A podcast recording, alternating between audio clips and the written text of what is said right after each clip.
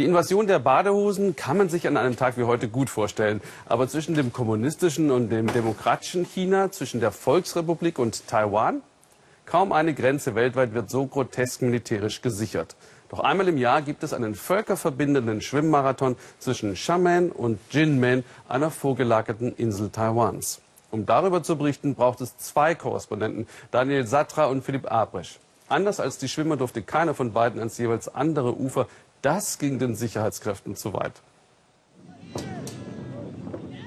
Getümmel statt Grenzschutz.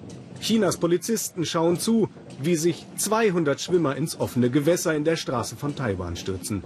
Sie tun das sonst Verbotene, schwimmen zwischen dem demokratischen Inselstaat drüben und dem kommunistischen Festland hier. Ganz am Rand der Volksrepublik China liegt Xiamen. Wie überall im Land paaren sich auch hier in der Küstenmetropole Kommunismus und Kapitalismus. Gleich gegenüber, keine acht Kilometer entfernt, Taiwans Insel Jinmen. Hier lauert der Feind. So zumindest die Lesart bei der Führung im Museum für patriotische Erziehung am Stadtrand von Xiamen. Wo einst Chinas Kommunisten Geschosse auf Taiwan abfeuerten, salutieren heute schon die Kleinsten. Tennisballkanonen. Die Sportstudentin Xi Zi und Jing Jing üben sich in Vaterlandsverteidigung. Selbst die Mülleimer im Raketenwerferlook. Jingjing und Xizi waren noch nie in Taiwan. Rüber zu schwimmen, wohin die Nationalisten vor Maos Volksbefreiungsarmee flüchteten, ist auch heute nicht normal. Und ohne Sondervisum auch gar nicht möglich. Von Taiwan kennen wir nur die Fernsehstars. Eine Freundin im Studentenwohnheim hat uns neulich eine Serie empfohlen mit einem hübschen Schauspieler. Da haben wir dann alle geguckt.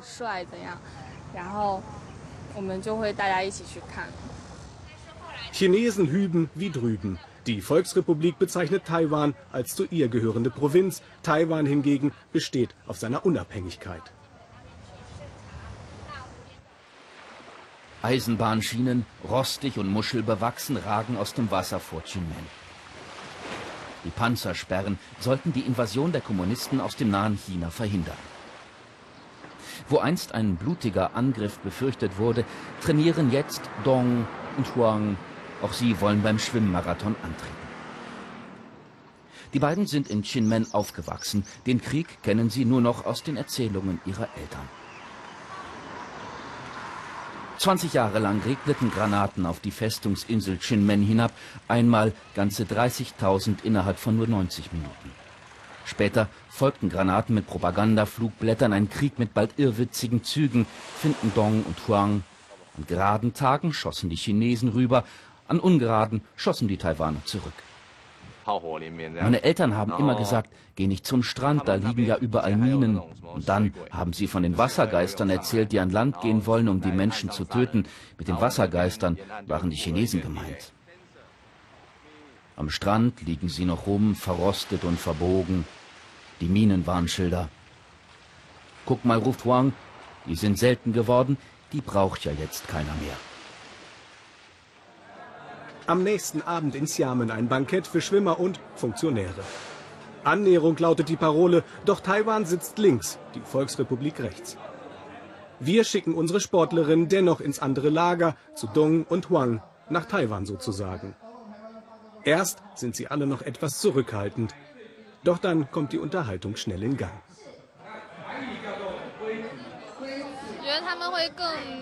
Ich spüre keinen Unterschied. Sie sind vielleicht ein bisschen schüchterner als unsere Jungs in Xiamen.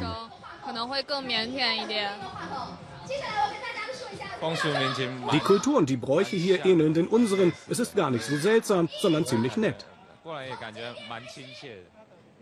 Der nächste Morgen, die Sportler rücken an, Chinas Staatsmacht ist schon da. Denn vor dem Schwimmen müssen alle erstmal zur Grenzkontrolle. Auch Jinjing und Chize dürfen nicht weg, bevor nicht Taschen überprüft und die Pässe eingesammelt sind. Gleiches gilt für die Gäste.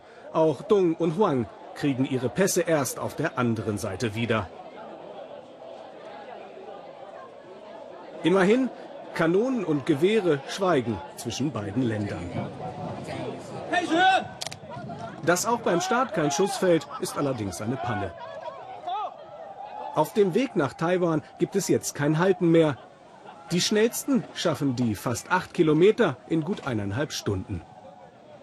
Woran die Grenzschwimmer wohl nicht denken, sind die rund 1000 Raketen, die China und Taiwan bis heute aufeinander richten. Auf halber Strecke Chinas Küstenwache, ständig beobachtet von der gegenüber. Und dann passiert, was die Taiwaner jahrzehntelang gefürchtet haben. Die Chinesen vom Festland erobern den Strand von Ximen. Eine Invasion in Badehosen. Als erstes geht ein chinesischer Schwimmer durchs Ziel und dann kommt auch der Taiwaner Huang an Land.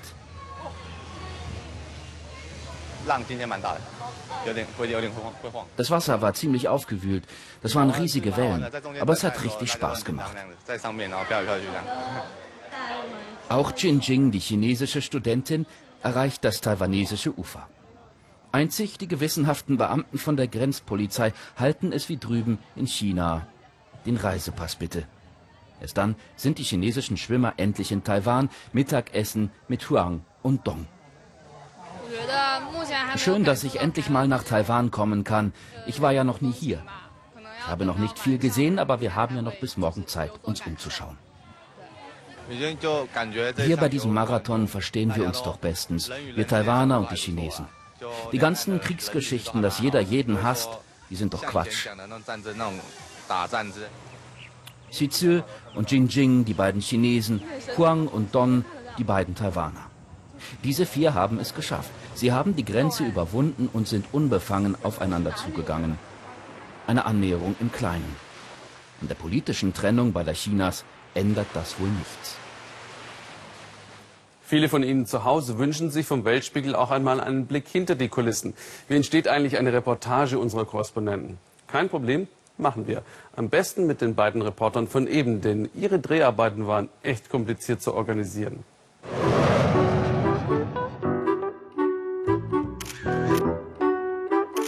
So, wir sind gerade aus Tokio gelandet, guter drei Stunden Flug, jetzt Taipei. Raus aus dem Flugzeug, rein ins Flugzeug. Da hinten steht's schon. Weiter geht's nach Jinmen. 2000 Kilometer Flugstrecke von Peking bis nach Xiamen an die Küste. Das sind drei Flugstunden, um so nah wie möglich an Taiwan heranzukommen.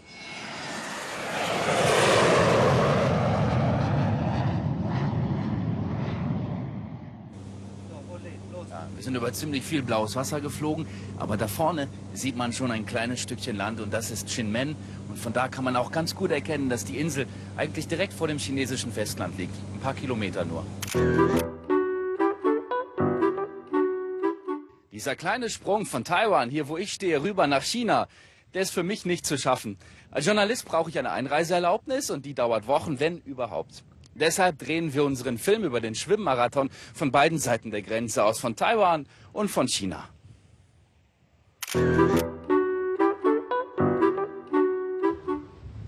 Gleich dagegenüber ist Jinmen in Taiwan. Leider ist es völlig ausgeschlossen, dass ich rüberreise und Philipp Abresch treffe, weil sobald ich die Volksrepublik China verlasse, verfällt mein Visum. Ich könnte dann nicht mehr einreisen.